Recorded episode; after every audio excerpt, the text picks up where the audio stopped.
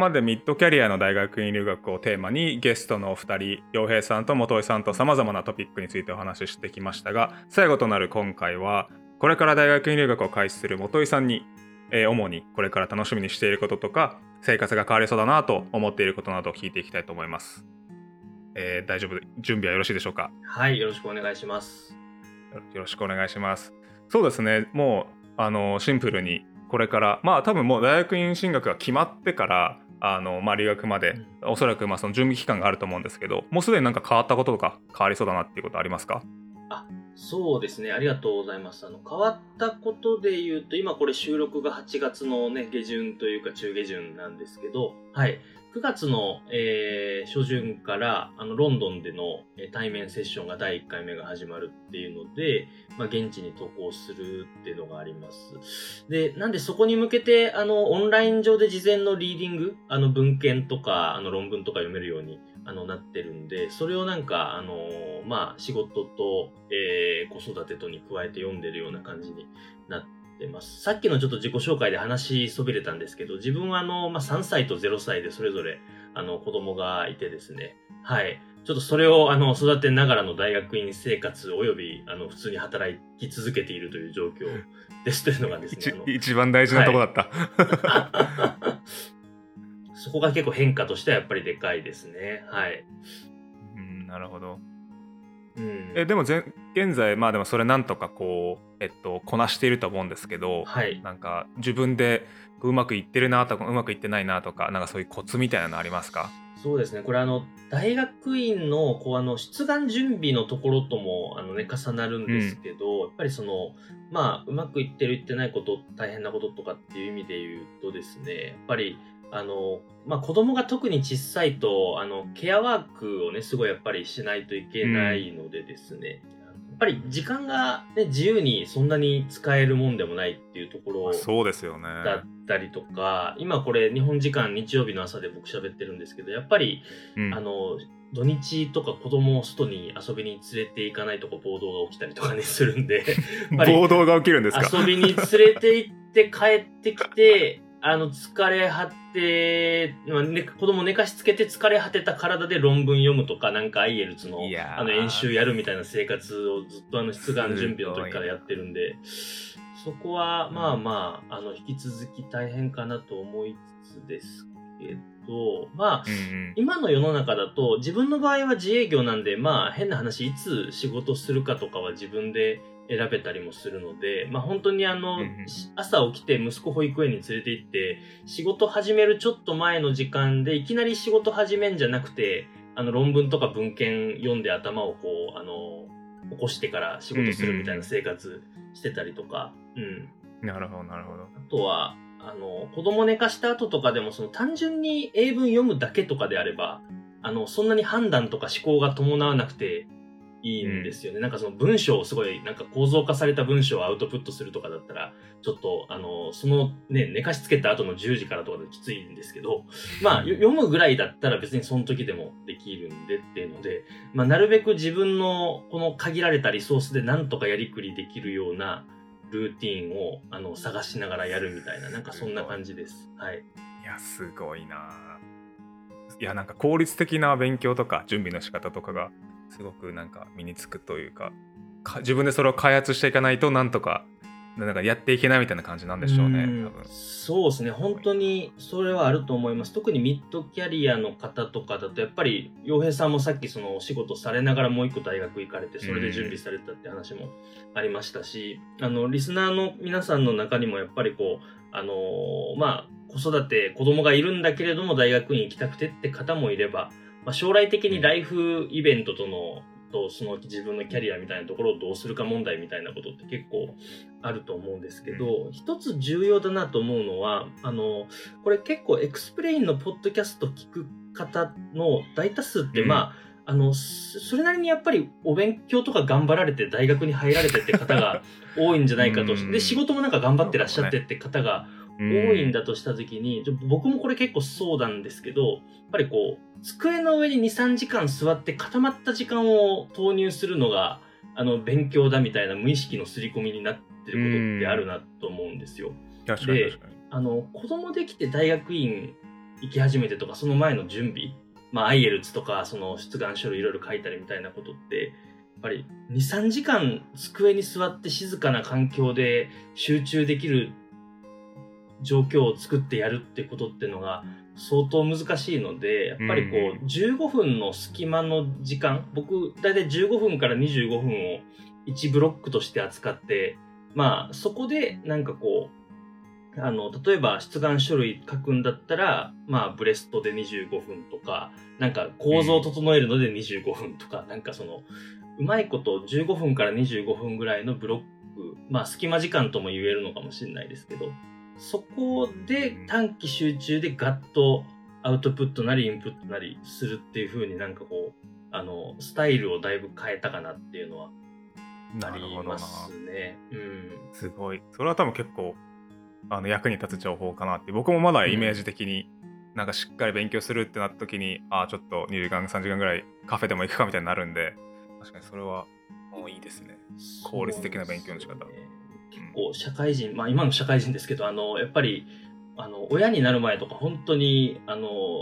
ワーカホリックでお酒飲みだったんで、基本働い、長時間働いて長時間酒飲むっていう生活だったんで、ね、あんまりこう、なんかね、15分とかの勉強って成り立つのみたいな、あの、懐疑的だったんですけど、やっぱり、うまく、なんていうのかな、その、まあ、移動の間であったりとか、まあ、子供がちょっと昼寝で寝ついた間、まあ、いつ起きるかわかんないんで15分ぐらいのブロックをやるっていうふうにあの、自分に期待値を据えとくとやりやすいんですけど、うん。うんうん。なるほど、なるほど。そんなような感じですかね。うん。うんあのまあ、日本にいらっしゃる間はそういう感じかもしれないんですけども、これから、はい、あのイギリスに、まあ、行く場合は、まあ、どういうふうな感じで生活のリズムとかになってくるんでしょうね、うん、家族も含めて。そうですね。あ、ありがとうございます。じゃあちょっと順を追った方が分かりやすいと思うんで、まあ、渡航するその瞬間の話と多分向こう行ってからっていうのでちょっと分けて話そうかなと思うんですけど、うん、えっと、渡航する段階だと、やっぱりあの、基本的に私単身で今のところ行こうかなというふうにしてるんですね。ここから1年の間に4回ぐらいあるんで、それちょっとどうなるかわからないですけど、まあ、まだちょっと、あの下の子も生まれたばっかりなんで、まあ、家族みんなでちょっと行くにはっていうのは大変な部分も大きいので、まず今回の、うん、そうね、そうなんですよ。9月の渡航に関しては、あの、妻の実家が北海道の札幌なんで、ちょっとそこに、うん、あの妻とあの子供たち2人にあの行ってもらって、向こうのあの実家の皆さんにこう子供たちを あの見てもらってっていう中で自分はちょっと単身で行ってきて、で、帰ってきたら一応まあ海外から帰ってくるんで、まあ2、3日とかちょっと自己隔離期間を置いて家族と合流するみたいな、なんかそういう一仕事になってくるっていう話ですね。自分以外にこう家族を、あのー、北海道にこう、渡航してもらって、で、そこから自分はロンドン行くっていう感じなんで、まあ、この辺は正直、あのー、まあ、手間だけを考えるんであれば家族持つ前に、あのー、収支取るみたいな話もあったりはするんだろうなとは思いますけどね。うんうんまあ自分としては今のステージで行くのがいいなとも思ったし、なんか、あの、子供たちになんか残してあげられる経験みたいなものもあるだろうなと思ってるんで、総合的には自分は今のステージで行ってよかったなっていう気は、今のところはしてるんですけど、それがなんか渡航するまでっていう感じで、ですね。うん、で、わかりました。そうですよね。はい。向こう行ってからで言うと、あの、まあ、9月の例えば5日から18ぐらいまでかな、あの、1回目の対面のモジュールがあって、そこで、うんうん、あの、まあ、基本毎日、あの、授業があって、まあ、夜もなんかこう、あの実務家とか研究者の方呼んでトークイベントみたいなのを何何回かやってくれるらしいんで、まあ、大体夕方5時半とか7時とかに、あの、その、カリキュラムが終わ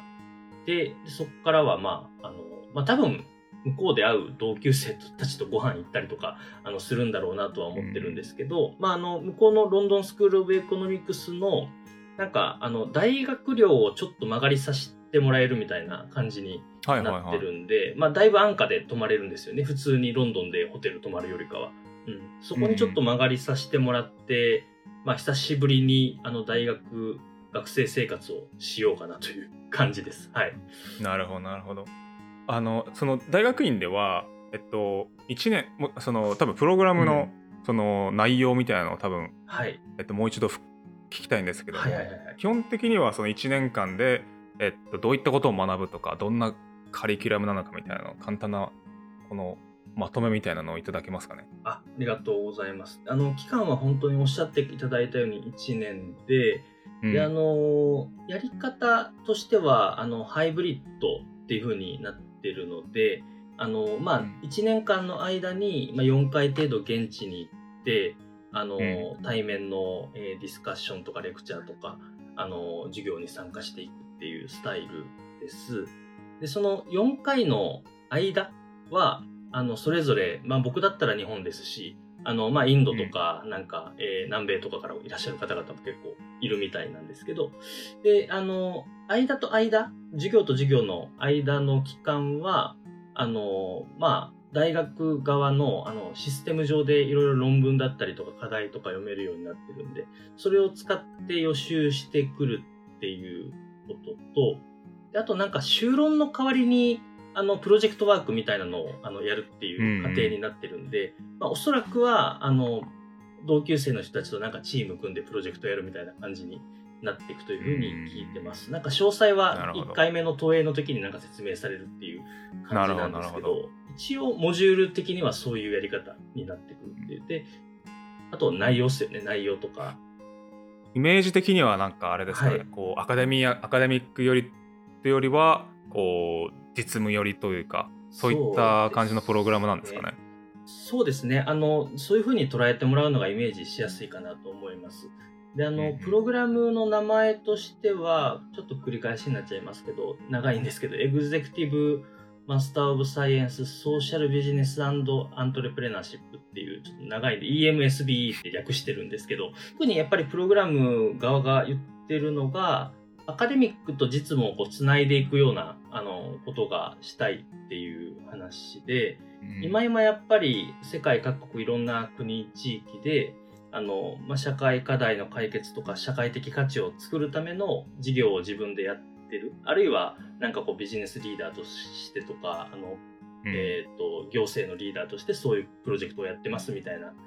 人たちが集まってきてなんか今一度今の世の中のあの社会経済システムってどういう原理で動いてるんだっけっていうようなあのうん。えー授業があったりとか、あとはそういうあの既存の社会経済の仕組みを変えていくために、そのビジネスとか行政セクターが、まあ、どういうようなこう運営手法とか、あのどういうあの考え方でこう事業を作っていくことによって状況は変わっていくんだろうかとか、そういうのをなんかあうん。のソーシャルビジネス基礎みたいなあのプログラムでやったりとか、あとは、なるほどあのなるほど単純にその利益を上げるだけじゃなくて社会が変わったっていう成果をどうやって測るのっていうどうやって計測するのかっていうあのソーシャルインパクト評価とかって呼ばれるあのジャンルなんですけど、まあ、そういったような授業とかがあったりして、まあ、結構統合的に事業活動を通して世の中にいい影響を与えるってどういうことっていうのを科学していくみたいな内容になってるということらしいです。なるほどなるほど。ありがとうございます。ああ面白そうですね。洋平さんどうですか？なんかご質問とか聞きたいこととかありますか？えそうですね。いや面白そうだなって、まあ、自分はソーシャルがつかないアントレプレナーシップをやってきたような気はするんですけど、うんまあその大学時代は、まあ、経済だったので社会として捉えた時の、まあ、個人や会社の行動というものの分析対象としてきたうんので、うんうんあのソーシャルアントレプレナーがいることによってどういうふうな社会的な、まあ、効用がプラスになるのかなっていううのは、んうん学問的な意味ではちょっと興味がありますね。うんなんかもしうんご存知のポイントがあればちょっと留学前だと伺ってるんですけどればと思いました。そうですね、ありがとうございます。あのすごい、あの、いい質問いただいたなと思ってます。で、あの、そうですね、あの、ソーシャルアントレプレナーが社会起業家っていうふうに日本語だと呼ばれたりするんですけど、いることによる社会的な変化っていう意味合いで言うと、まあ、ちょっと回答に入る前にちょっと前提の話、前提で僕が感じてる話をさせてもらうと、あの、洋平さんがさっきおっしゃってくださったような、このソーシャルじゃないアントレプレナーとソーシャルがつくアントレプレナーっていうのがいたときに、なんかその両者の境目って最近ここやっぱり5年ぐらいだとすごい、あの、境目が解けていってるというか、あの、そんな感覚が、あの、ありまして、で、あの、本当にやっぱり、あの、事業を立ち上げてサービス提供して対価をもらうって、やっぱり誰かの役に立たないことには、あの、売り上げも上がんないですし、なんかこう、ウェブサービスとかだとアプリとかも全然ダウンロードされないと思うんで、やっぱりいずれもすごい重複する部分ってかなりあるな、だし、あの、境目が解けていってる部分っていうのはかなりあるなというのが、あの、前提としてあると思います。で、その上で、あの、社会起業家がいる上で何が変わるのかっていうところで言うと、あの、一つは、あの、支払い能力が相対的にない人たちに対して、こう、サービスを届けられうるのかなと思ってるんですよね。まあ、例えば、あの、コロナウイルスのパンデミックとか、まあ、あの、まあ、ここ2、3年でかなり世界的に影響ありましたけど、まあ、そういうことで、こう、あの、仕事をなくした方の、仕事がなくした方で、しかもそもそも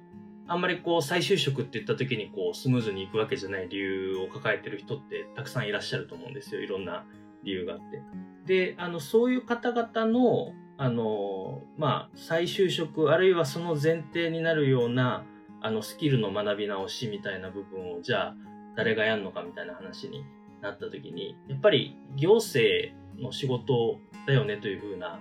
こともあると思うんですけど、やっぱり行政って特に日本とかだとやっぱり年度年度でどこに予算をつけるかっていうのも決まってますし、そのどこに予算がつくかっていうのから外れちゃうとやっぱりね、あの支援の対象にならないっていうことも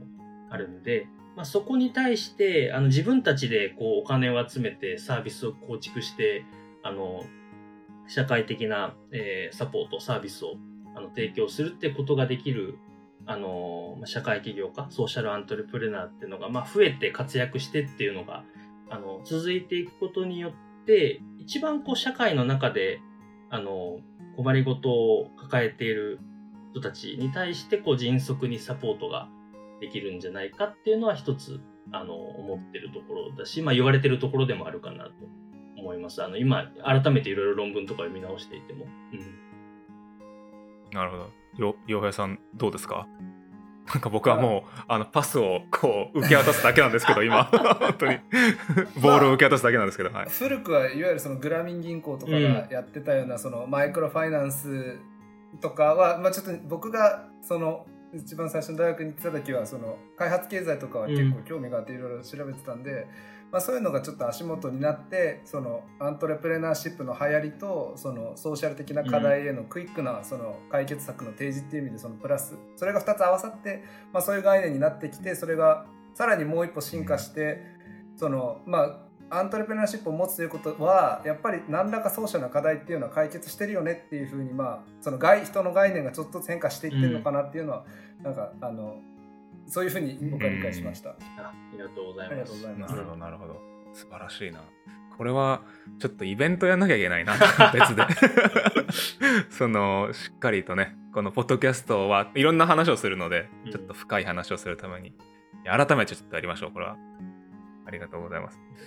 えー、っと、元井さんそうですね、あともう一個聞き忘れてたんですけど、はいあのまあこれから楽しみにしてること実際に投影したり、うん、あの、うん、まあこう始まっていていろいろこう交流もあって、うん、でなんかその卒業した後家庭が終了した後の話とかもちょっとお聞きできたらなと思いますが。はいありがとうございます。まあそうですね卒業した後はあのいくつか妄想とかイメージを持ってることはありあるんですけど、なんか明確にこれをいつまでにやってみたいな風にプランしてることはないっていうスタンスで今自分の場合は、うん、あの構えて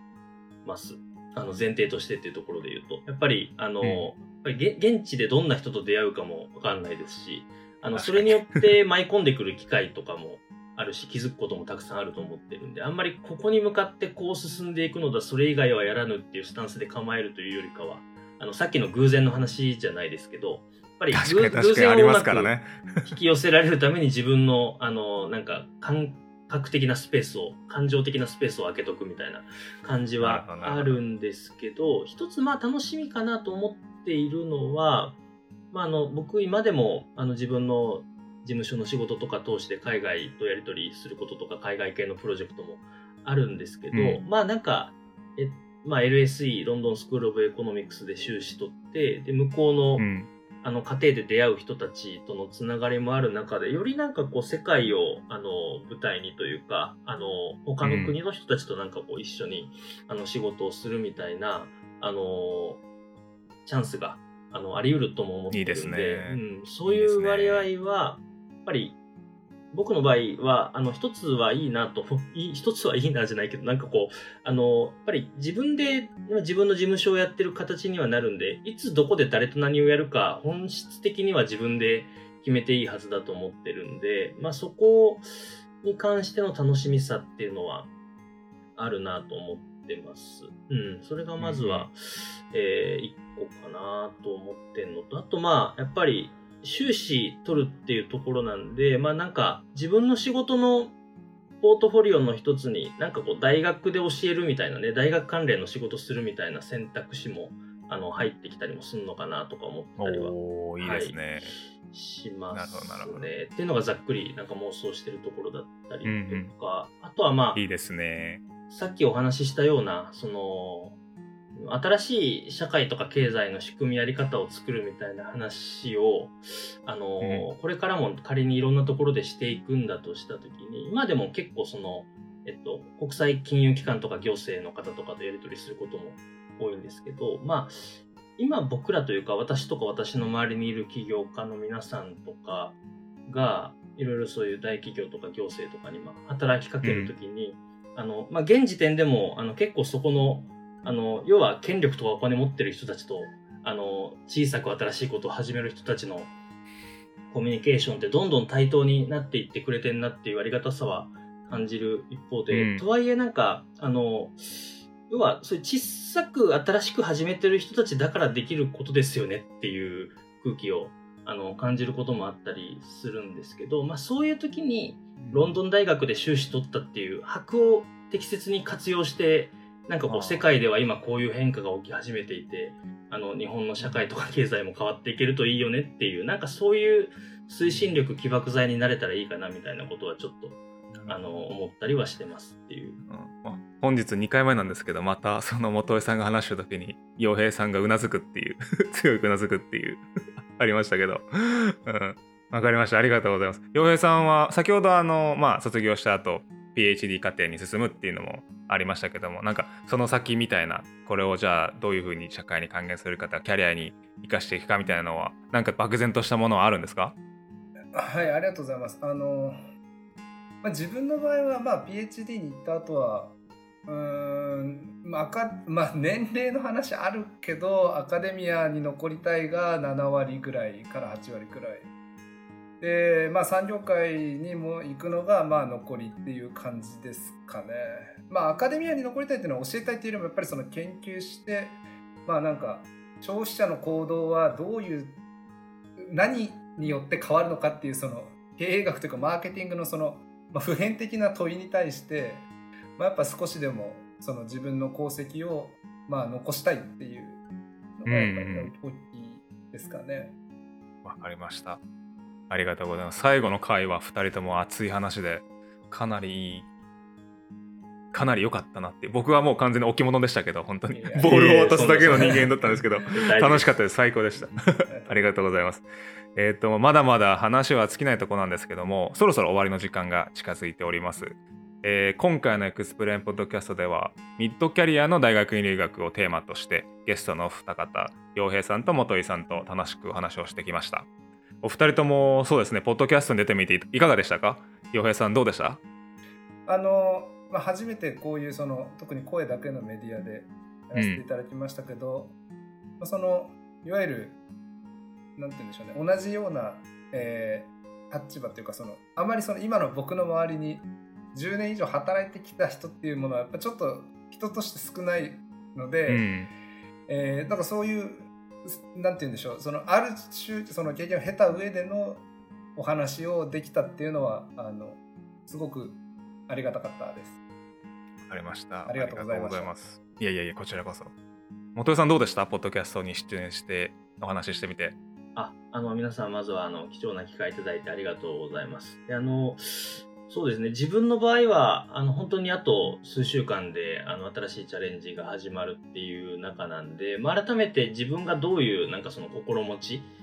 を、あの、持ってチャレンジするのかとか、まあ、そこどうなんか楽しもうとしてんのかみたいなところも含めて、なんか整理するいい機会いただいたなと思ってるんで、あの、ありがたいなと思っていましたというのが、まずは一つと、で、さっきあの、洋平さんおっしゃってくださったみたいに、あの、結構10年ぐらいこう経験積んだ中でこう、あの、海外の大学に改めてチャレンジするみたいな、えー人たちって、まあ、あの、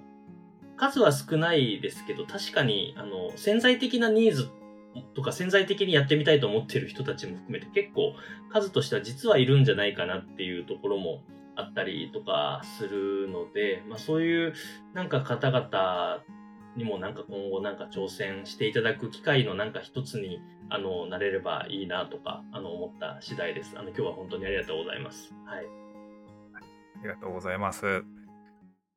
XPLANE が運営している参加者1500人ほどの Slack コミュニティでは大学院留学関連のイベントを開催したり情報発信もしております海外大学院留学を検討中の方や現役海外大学院生そしてそんなに人数はいませんが、まあ、僕のような卒業生とオンラインでつながりたい方はぜひこのコミュニティで交流していきましょう XPLANE のウェブサイトに詳細や活動報告記事などが掲載されておりますのでエクスプレーン .jp もしくは XPLANE 留学で検索してみてくださいそして、ポッドキャストへのリアクション、感想、リクエスト、こんな企画をやってほしいとか、などがあれば、お便りフォームも用意しておりますので、そちらにどしどしご投稿ください。詳細は、ポッドキャストの概要欄に載っておりますので、ご確認いただければと思います。エクスプレのツイッターでも定期的に発信しているので、そちらもご覧ください。では、次のエピソードでお耳にかかりましょう。ゲストのお二方、洋平さん、元井さん、本当にありがとうございました。ありがとうございました。